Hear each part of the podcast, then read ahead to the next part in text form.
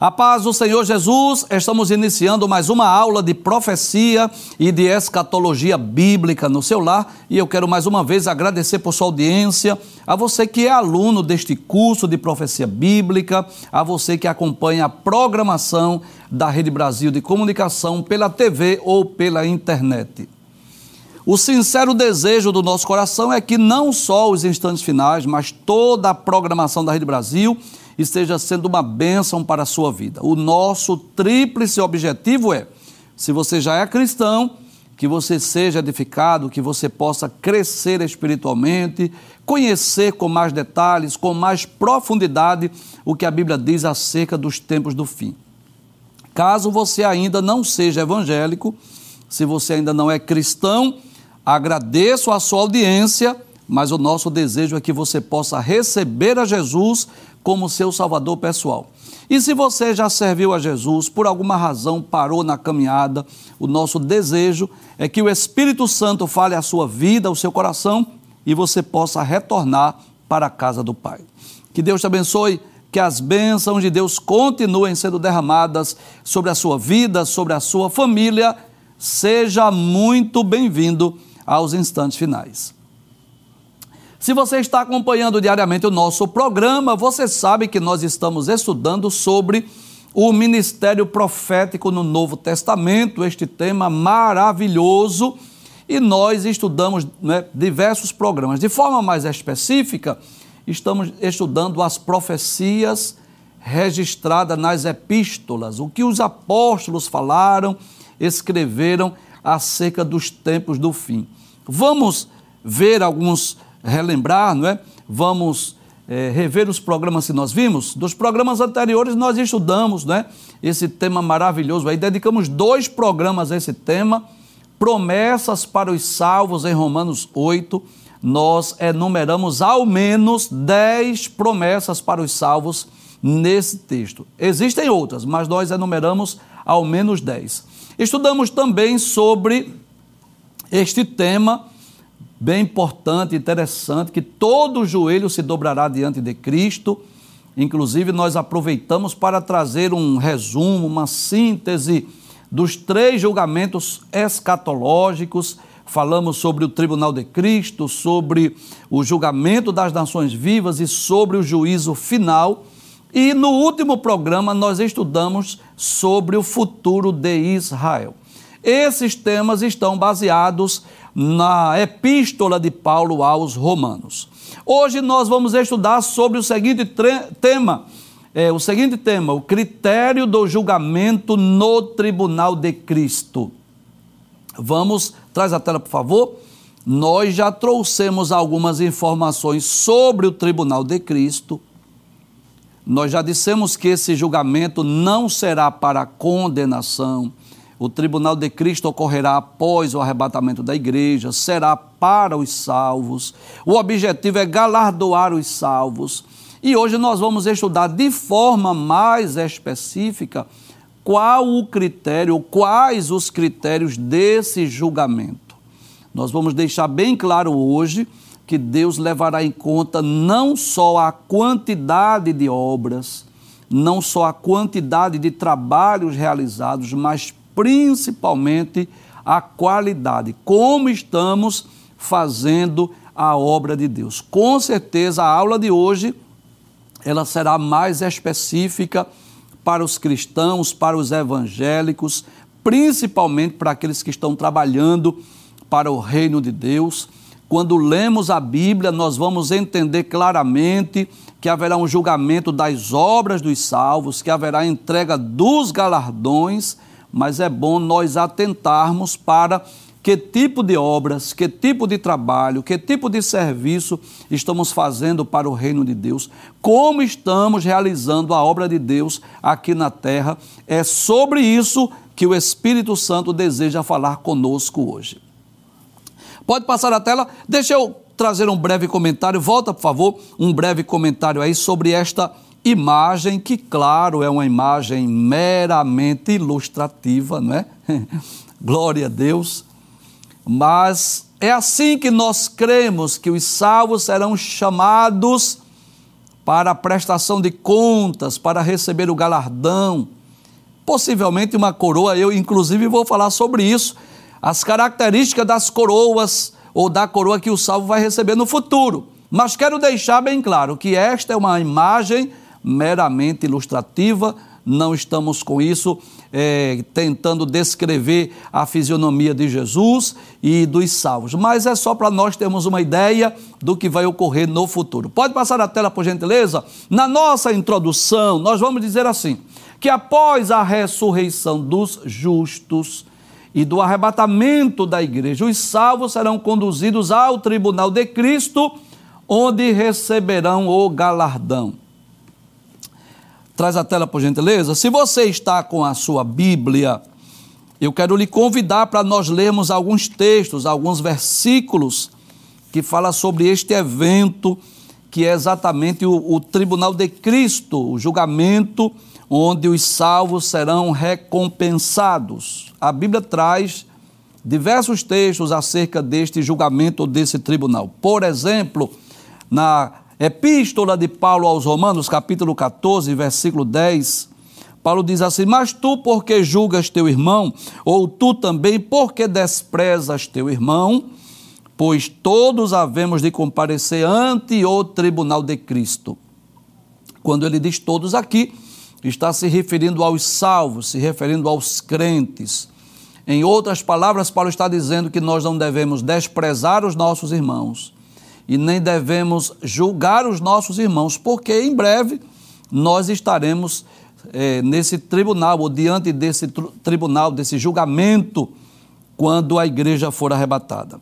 Também é, na segunda carta de Paulo aos Coríntios, capítulo 5, versículo 10, você pode anotar esses textos ou pode conferir na sua Bíblia. Diz assim a palavra de Deus porque todos devemos comparecer ante o tribunal de Cristo, para que cada um receba segundo o que tiver feito por meio do corpo, ou bem ou mal. E mal aqui não é pecado, mal aqui é tipo de obras, tipo de serviço que estamos fazendo. Lá em Apocalipse, capítulo 22, versículo 12, é o próprio Jesus quem diz assim: e eis que cedo venho e o meu galardão está comigo para dar a cada um segundo a sua obra. Estes são alguns dos muitos textos bíblicos que falam acerca deste evento, deste tribunal de Cristo. Abre a tela mais uma vez. Então, esse tribunal trata-se de um julgamento, mas não para julgar quanto à salvação, pois todos ali presentes já estão salvos. E sim, para recompensar os servos de Deus quanto às suas obras em prol do reino de Deus realizadas aqui na terra. Então vejamos qual será o critério do julgamento no tribunal de Cristo. Mas antes de nós falarmos sobre esse critério, nós vamos tomar por base hoje um texto que está na primeira carta de Paulo aos Coríntios, capítulo de número 3, a partir do versículo 10, mas eu gostaria de mais uma vez falar sobre este benefício sobre este privilégio que é trabalhar para o reino de Deus. Além dos privilégios advindos da salvação, como por exemplo, nós já estudamos aqui, não é? Em programas anteriores, é, o perdão dos pecados, o livramento da condenação eterna, a justificação pela fé, a regeneração, a santificação, ser templo e morada do Espírito Santo, ser herdeiro de Deus, co-herdeiro de Cristo, ter a certeza da salvação, da vida eterna, ter o direito, o privilégio de termos um corpo glorioso, incorruptível, semelhante ao corpo de Cristo, né? São muitos os benefícios, são muitos os privilégios advindos através da salvação.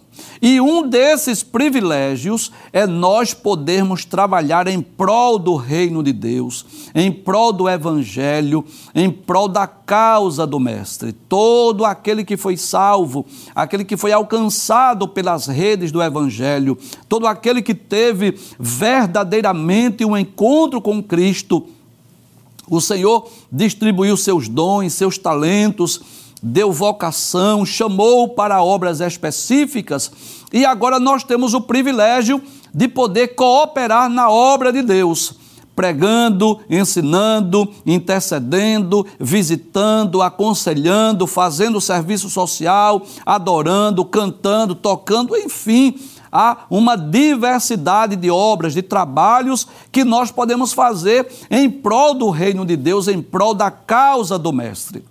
Mas é bom lembrarmos isso. Se por um lado é um privilégio trabalharmos para o reino de Deus, Paulo diz na primeira carta aos Coríntios, vamos ver isso hoje, capítulo 3, versículo 9, que nós somos cooperadores de Deus. Então, isso é um privilégio, cooperarmos com Deus, trabalharmos na sua seara, trabalharmos na sua obra. Que privilégio podermos cooperar com o reino de Deus aqui na terra. Mas, por outro lado, isso resulta em responsabilidades. Quando nós estudamos sobre a mordomia cristã, nós aprendemos isso da parte de Cristo, houve a confiança, Ele confiou a nós os talentos, a vocação, Ele confiou a nós a mordomia, mas em contrapartida cabe a nós retribuirmos essa confiança com fidelidade. Fazemos o melhor para Deus, fazemos o melhor que estiver ao nosso alcance para que o nome de Cristo seja glorificado através das obras que nós venhamos realizar. Então, quando falamos de critério do julgamento no tribunal de Cristo, estamos de forma sintetizada, resumida, dizendo que Cristo não levará em conta apenas a quantidade de obras, a quantidade de trabalho, a quantidade de serviço, mas principalmente a qualidade como estamos fazendo a obra de Deus aqui na terra. Abre a tela, por gentileza, vamos ler o texto bíblico. É, pode passar, por favor. Na primeira carta de Paulo aos Coríntios, capítulo 3, versículo 6 a 7, Paulo diz assim: Eu plantei, Apolo regou, mas Deus deu o crescimento. Traz a tela. Bem, se nós lermos a partir do primeiro versículo desta primeira epístola de Paulo aos Coríntios, capítulo 3, nós vamos perceber que Paulo está repreendendo a igreja de Corinto por conta das dissensões das igre na igreja de Corinto. Porque uns diziam assim, eu sou de Paulo, outro dizia eu sou de Apolo, não é assim? Outro dizia eu sou de Cristo. Paulo estava repreendendo a igreja por conta dessas dissensões, desse partidarismo. Paulo estava ensinando que a igreja não deve é, ser dividida em grupinhos. Claro que não. Aí ele deixa bem claro: eu, nós não estudamos os cinco primeiros versículos porque não é o objetivo da nossa aula hoje. Mas eu faço questão de explicar para nós entendermos esse contexto. E é dentro desse contexto que Paulo repreende as dissensões, os partidarismos na igreja, que ele vai dizer assim: olha, eu plantei, Apolo regou, mas Deus deu o crescimento. Em outras palavras, o que Paulo está dizendo é assim: olha, eu, eu estive em Corinto, eu preguei o evangelho, Apolo discipulou, ensinou, doutrinou vocês, agora, quem dá o crescimento é Deus. E aí a gente já aprende algo muito importante que ocorre na igreja Existe uma lei na agricultura, na lavoura, uma lei que foi estabelecida por Deus, você sabe disso? Deus criou a terra produtiva e à medida que os homens vão plantando, vão agoando aquela plantação, o que é que acontece? Deus dá o crescimento e aí a terra pode é, produzir alimentos. Então isso não isenta a responsabilidade humana. É claro que tem, o homem tem o dever de preparar a terra, lançar a semente, aguar em tempos de estiagem, arrancar as ervas daninhas, mas observe, o crescimento vem de Deus. É Deus quem dá o crescimento, é Deus quem faz aquela semente é, germinar, brotar e a plantação, né, a lavoura crescer, frutificar, enfim. Então existe o crescimento que vem de Deus, existe a ação humana. Na igreja é a mesma coisa. Somos nós, seres humanos, falhos, falíveis, que temos essa dupla responsabilidade de pregar e ensinar, levar as boas novas de salvação e discipular os novos, os novos convertidos. E quando nós fazemos esse trabalho de plantar e regar, de pregar o evangelho e ensinar a palavra de Deus aos novos convertidos, Deus se encarrega de dar o crescimento de fazer com que a obra cresça, a obra prospere. Em certo aspecto, eu posso comparar o reino de Deus com uma lavoura, com uma plantação. Paulo deixa isso bem claro. Abra a tela mais uma vez, aí ele vai dizer assim: pelo que nem o que planta é alguma coisa, nem o que rega, mas Deus que dá o crescimento. Sabe o que é que Paulo está ensinando?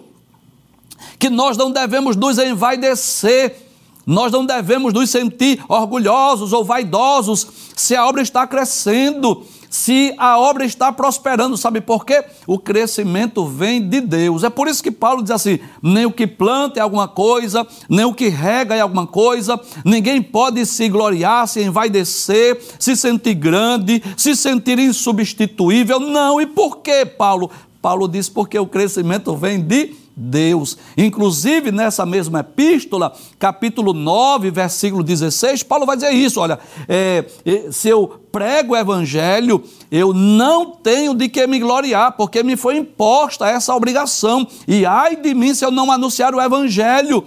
Então, aquele que prega, aquele que ensina, aquele que trabalha para o reino de Deus, não deve se orgulhar, se envaidecer, ainda que a obra esteja crescendo. E por quê? Paulo diz quem dá o crescimento é Deus. Em outras palavras, o que Paulo está dizendo é: se Deus não abençoar, se Deus não estender a mão, se Deus não der o crescimento, o trabalho humano é inútil. É o que diz lá no Salmo 127, né? Se Deus não guardar a cidade, vão vigia a sentinela. Então, eu preciso entender isso. Há sim uma ação humana no que diz respeito à obra de Deus, alguém prega o Evangelho, alguém ensina a palavra de Deus, alguém cuida do rebanho, mas é Deus quem dá o crescimento. Passa a tela mais uma vez, o texto, aí Paulo vai dizer assim: ora, o que planta e o que rega são um, no sentido de dizer assim, tem um só propósito, um só objetivo, de ver o crescimento da obra, mas cada um receberá o seu galardão segundo o seu trabalho. Quero chamar a atenção desta frase aí, que está de acordo com a nossa aula hoje. Cada um receberá o seu galardão segundo o seu trabalho. Em outras palavras, Paulo está dizendo que cada um vai receber o galardão de acordo com a obra, de acordo com o trabalho que realizou. Então eu vou lembrar o que você já sabe, o que nós já dissemos aqui em outros programas. Em certo aspecto, o céu é, é igual para todos. O mesmo céu que nós vamos habitar, o mesmo que os apóstolos vão habitar, é o mesmo céu. Agora, claro que em termos de galardões, em termos de recompensa, aí sim haverá diferença de galardão. Uns receberão galardões maiores do que outros. Agora, claro que no céu não vai haver espaço para inveja, para é, alguém ficar triste, ou de cabisbaixo, ou com ciúme, ou alguém vai usar de, do, porque tem um galardão melhor de autoridade, abuso de autoridade. Não, isso não haverá no céu, porque lá não tem natureza caída ou pecaminosa. Mas Paulo deixa bem claro isso, que cada um receberá o seu galardão cada um receberá a sua recompensa de acordo com o seu trabalho. Então eu posso entender isso, que haverá galardões maiores, haverá galardões menores, alguns terão responsabilidades maiores no reino de Deus, outras terão responsabilidades menores, e essa esse galardão, essa recompensa será dada exatamente de acordo com o trabalho que cada um realizou. Abre a tela mais uma vez. Aí Paulo diz: porque nós somos cooperadores de Deus. Olha que coisa maravilhosa, que privilégio nós podermos ser cooperadores de Deus. E eu faço questão de lembrar isso, que desde que Deus criou o homem, nunca mais Deus trabalhou sozinho. Já percebeu isso? Lendo as páginas da Bíblia, nós vamos perceber que Deus criou todas as coisas pelo poder da Sua palavra. Deus não precisou da ajuda de nada, de ninguém, para criar o universo, para criar os seres humanos. Mas que coisa maravilhosa! Desde que o homem foi criado, formado do pó da terra, que Deus soprou em suas narinas e o homem foi feito alma vivente, que nunca mais Deus trabalhou só. Como, por exemplo, Deus chamou Adão para arar a terra, cuidar do jardim, é, dar nome aos animais. Deus chamou, por exemplo, a Noé para construir aquela grande arca, chamou Abraão para ser, ser o pai do povo hebreu, do povo de Israel, da grande nação de Israel. E lendo a Bíblia, nós vamos perceber isso, que ele foi chamando pessoas, juízes, profetas, reis, sacerdotes. Lá no Novo Testamento, ele chamou uns para apóstolos, outros para profetas, outros para evangelistas, outros para pastores, doutores, mestres, enfim. Então, nessa dinâmica do reino, aqueles que vão se convertendo começam a trabalhar na obra, na seara Deus vai envolvendo ele no trabalho, daqui a pouco, aquela, lembra-se de Saulo? Olha que grande exemplo. Aquele homem que foi um ferrenho perseguidor da igreja. Mas o que é que acontece? Após a sua conversão, tornou-se, quem foi que Paulo se tornou? Apóstolo dos gentios, um pregador do evangelho, fundou igrejas, realizou viagens missionárias, escreveu aproximadamente 50% dos livros do Novo Testamento. Veja que coisa maravilhosa. E assim é com cada um de nós. À medida que as pessoas vão se convertendo, começam a trabalhar na obra, na seara do Mestre. Como eu disse no início, Jesus vai distribuindo dons, talento, vocação, e esses novos crentes vão se envolvendo na obra e fazendo a obra de Deus. Aí Paulo diz: Nós somos cooperadores de Deus. Embora Deus possa, Ele tenha o poder, porque Ele é onipotente, Ele tem o poder de fazer tudo sozinho, sem precisar da ajuda de ninguém, mas Ele conta com cada um de nós para trabalharmos da Sua obra, para trabalharmos da Sua seara. Volta a tela mais uma vez. Aí Paulo diz assim: Vós sois lavoura de Deus e edifício de Deus. Então ele traz aí ele faz uso de duas simbologias, dois símbolos da igreja. A igreja é comparada a uma lavoura, onde cada crente é uma planta. Cada um de nós somos uma planta. Mas a igreja também é comparada a um grande prédio, a um grande edifício, onde ou nós podemos fazer essa ilustração de cada um de nós sermos um construtor, ou cada um de nós somos uma pedra, um tijolo deste, deste grande prédio, deste grande edifício. E lendo o contexto, nós vamos perceber que Paulo vai comparar esta grande a igreja como um grande prédio, um grande edifício, onde cada um de nós somos construtores, onde cada um de nós estamos trabalhando para que este grande prédio seja levantado, seja erguido.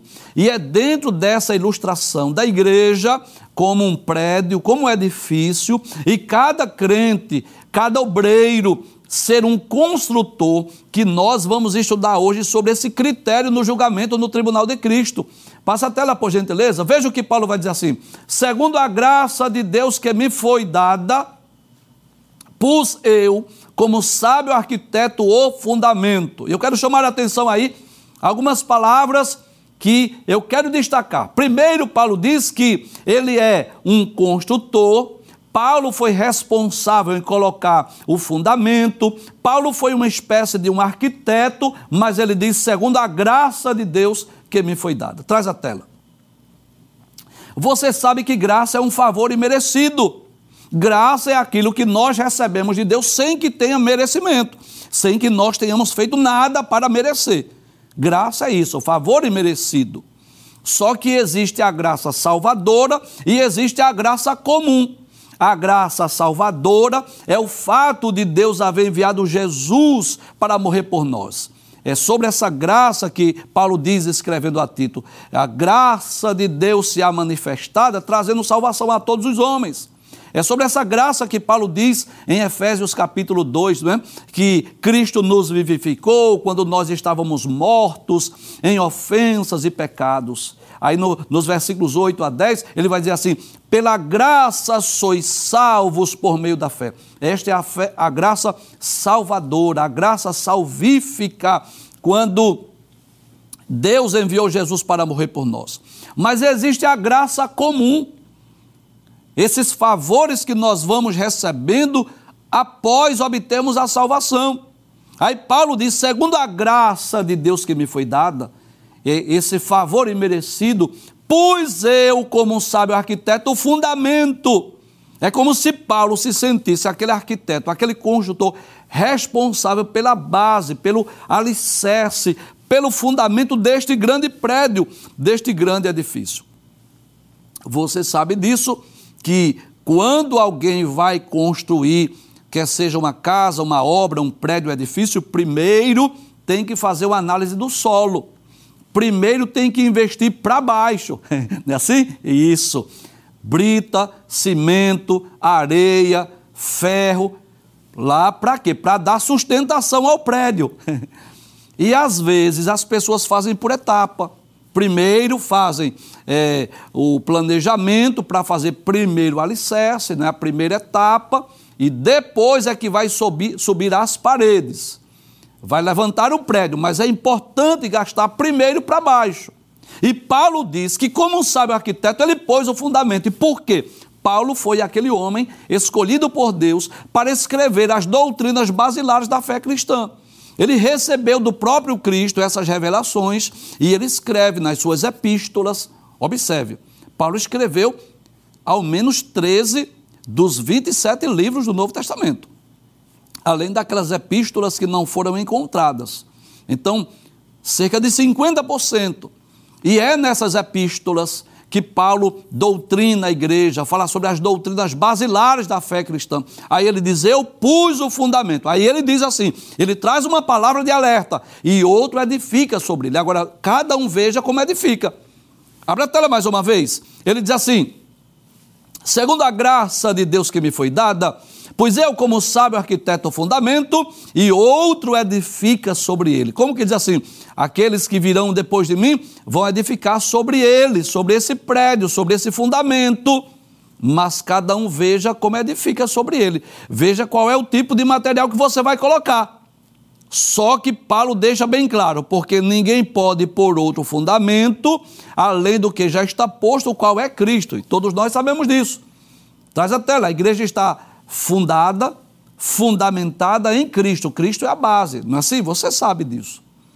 É, naquela ocasião que Jesus perguntou, né, junto às, às partes de Cesareia de Filipos, Jesus fez duas perguntas aos discípulos.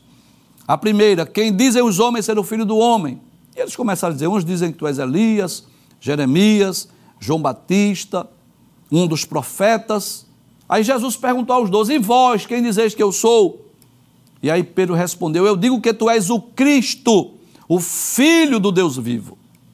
Aí Jesus disse: Bem-aventurado, tu és feliz, Simão, filho de Jonas, porque não foi carne, não foi sangue que tu revelou, mas meu Pai que está nos céus. Eu também te digo que tu és Pedro, e sobre esta pedra eu edificarei a minha igreja, e as portas do inferno não prevalecerão contra ela. Infelizmente, alguém faz aí uma, uma exegese, uma má interpretação, dizendo que a igreja está fundamentada em Pedro. Claro que não. Pedro é um fragmento de uma pedra. Cristo é uma rocha. Então, sobre esta pedra, sobre esta rocha, que Jesus é o Filho de Deus, é que a igreja está fundamentada. E Paulo deixa isso bem claro. Eu, como sábio arquiteto, eu pus o fundamento e outros vão edificar sobre ele. Agora, cada um veja como edifica, porque ninguém pode pôr outro fundamento, outra base, outro alicerce, senão, além daquele que já está posto. Então, a igreja está fundamentada em Cristo. Cristo é a principal pedra, é o, o alicerce dessa grande construção. Passa a tela, por gentileza. Aí, Paulo vai falar aí sobre seis tipos de materiais que alguém pode colocar neste edifício. Traz a tela. Paulo vai falar sobre três materiais que são imperecíveis, que não se perecem, que são incorrompíveis, que não se corrompem, que quando submetido a altas temperaturas ficam ainda mais valiosos. E ele vai falar também sobre três tipos de materiais que são corruptíveis, que entram em decomposição, que se jogar numa fogueira, numa fornalha, vai se decompor, não vai sobrar nada. E Paulo usa esses seis tipos de materiais. para trazer um esclarecimento sobre esse critério do julgamento no tribunal de Cristo. Tipos de obras, tipos de trabalho, tipos de serviço que nós estamos fazendo em prol do reino de Deus. Que tipo de material nós estamos colocando neste grande prédio, neste grande edifício. E hoje eu não tenho dúvida disso, que o Espírito Santo vai falar com cada um de nós, para nós fazermos uma autoanálise sobre o material que estamos trabalhando, colocando neste grande edifício, que é a igreja, Cristo é a base, o alicerce, ninguém pode pôr outro fundamento, e nós, como construtores, temos esse privilégio de escolher o tipo de material que vamos colocar. Abre a tela, por gentileza. Aí Paulo diz assim: se alguém sobre este fundamento formar um edifício de ouro, prata, pedras preciosas, madeira, feno, palha, a obra de cada um se manifestará. Deixa eu trazer primeiro aqui uma explicação. Professor, o que é uma obra de prata, de ouro, de pedras preciosas? Eu vou dizer que são obras feitas com amor, com dedicação, com alegria, com humildade, para a glória de Deus. Porque esses materiais, prata, ouro, pedras preciosas, quando submetidas a altas temperaturas, vão ficar ainda mais valiosas. Elas não vão entrar em decomposição. Então isso vai gerar galardões no, no tribunal de Cristo. Sabe qual é a obra que vai resultar em galardões? Obras feitas com amor, com alegria, com humildade, para a glória de Deus. Quando nós fazemos a obra com o objetivo, o interesse de que o nome de Cristo seja glorificado. E o que seria, professor, uma obra de madeira, feno, palha? Feno é, é capim, capim seco. O que seria uma obra de madeira, feno, palha? É uma obra que é o inverso do que eu falei. É uma obra feita relaxadamente, displicentemente, negligentemente. É quando alguém faz obra para, para interesses pessoais. É quando alguém faz a obra de Deus com orgulho, soberba, com vaidade, buscando a sua própria glória. E o momento é oportuno para eu dizer isso. Há muita gente que tem até títulos, mas não estão fazendo obras, colocando lá materiais de prata, ouro e pedra preciosa. Está fazendo palha, madeira e feno. Essa é a realidade. Eu digo isso com tristeza no meu coração, mas é uma realidade. Quer ver um exemplo disso? Eu vou dar um exemplo. Quantos obreiros, não é assim? Quantos bispos, pastores, quantos líderes religiosos cujo objetivo não é o engrandecimento do reino de Deus, que estão pensando nos seus interesses pessoais, que estão pensando apenas em ficar famoso, em, em ser estrela. Você sabe disso.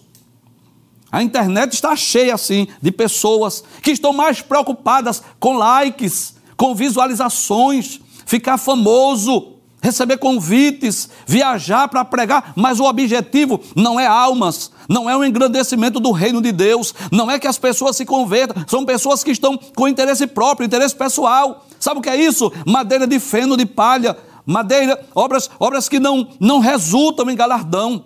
Madeira, feno e palha, isso, isso são obras humanas que não têm o objetivo de fazer com que o nome de Cristo seja glorificado. Quantas pessoas que estão até trabalhando na obra, mas a intenção está errada.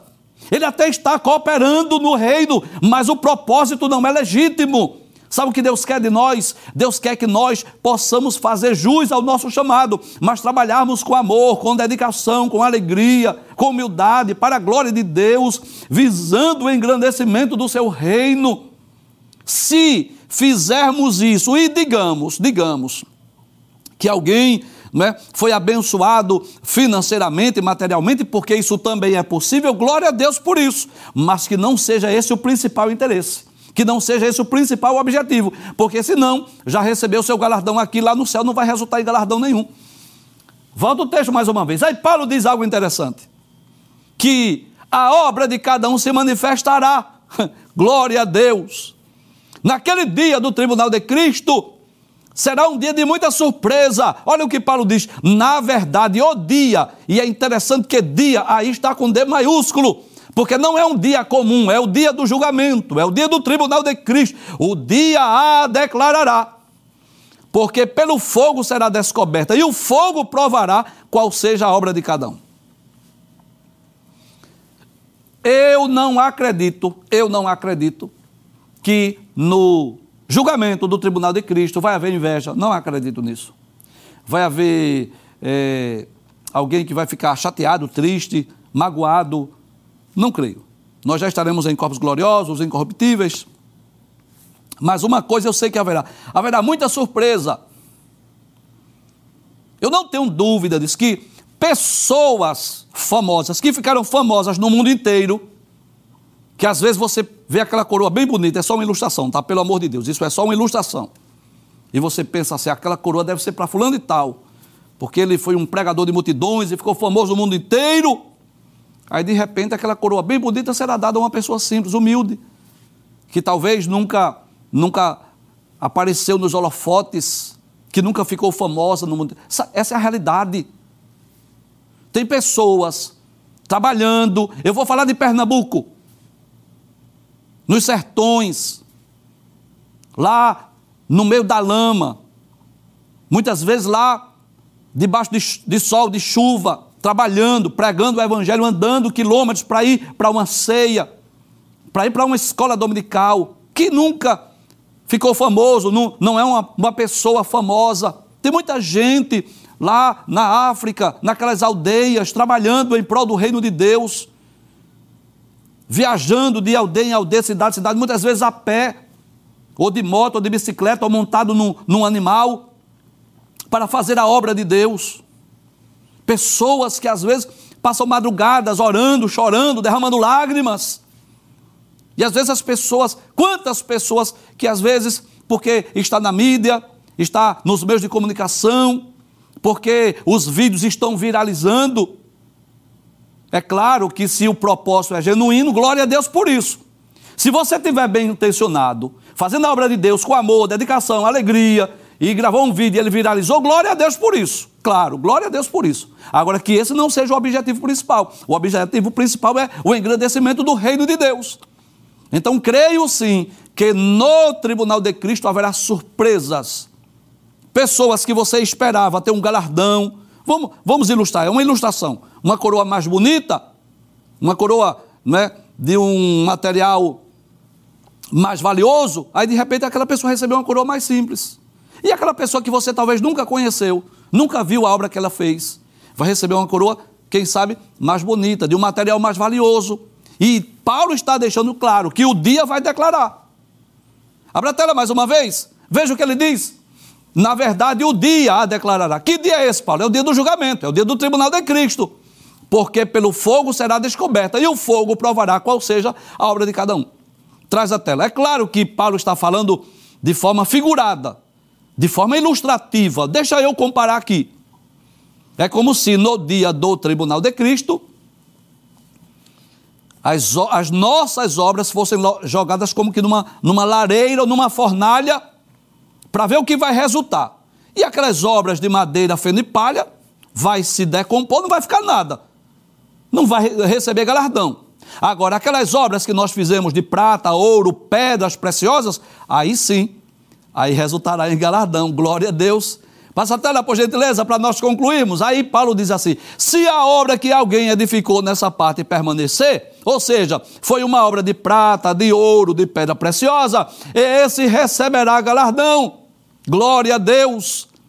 Quais são as obras que resultarão em galardões, obras feitas com amor, com alegria, com humildade, para a glória de Deus, obras feitas com dedicação, obras que não visavam interesses pessoais, vai resultar em galardão. Volta o texto mais uma vez. Aí Paulo diz: se a obra de alguém se queimar, ou seja, se foi obra de madeira, feno e palha, aí Paulo diz: sofrerá detrimento, vai entrar em decomposição, não vai resultar em galardão, mas o tal será salvo, todavia, como pelo fogo. Professor, só para explicar isso posso. É como se Paulo dissesse assim: olha, ele não vai perder a salvação, porque se chegou no tribunal de Cristo, não tem como perder a salvação. Mas ele será salvo como alguém que escapou de um incêndio, como alguém que escapou de um, um prédio que estava em, incendiando, se demolindo, e ele saiu e escapou por pouco. Quase que perdeu a salvação. E eu quero concluir este programa fazendo uma autoanálise. Que tipo de obra eu estou fazendo para Deus? O Espírito Santo hoje deseja falar conosco, para nós fazermos uma análise, porque o critério desse julgamento, que é a nossa aula hoje, será o tipo de trabalho que nós estamos realizando. Deus não levará em conta apenas a quantidade, mas Ele levará em conta principalmente a qualidade. Como nós estamos fazendo uso desse dom, desse talento, dessa vocação, desse chamado, dessa mordomia, dessa confiança que Deus entregou em nossas mãos. E eu não tenho dúvida disso que o que o Espírito quer de cada um de nós é fazermos essa autoanálise. E se nós chegarmos à conclusão, não, eu, eu estou fazendo com amor, dedicação, humildade, alegria para a glória de Deus, o, o desejo do Espírito Santo é esse, continue assim.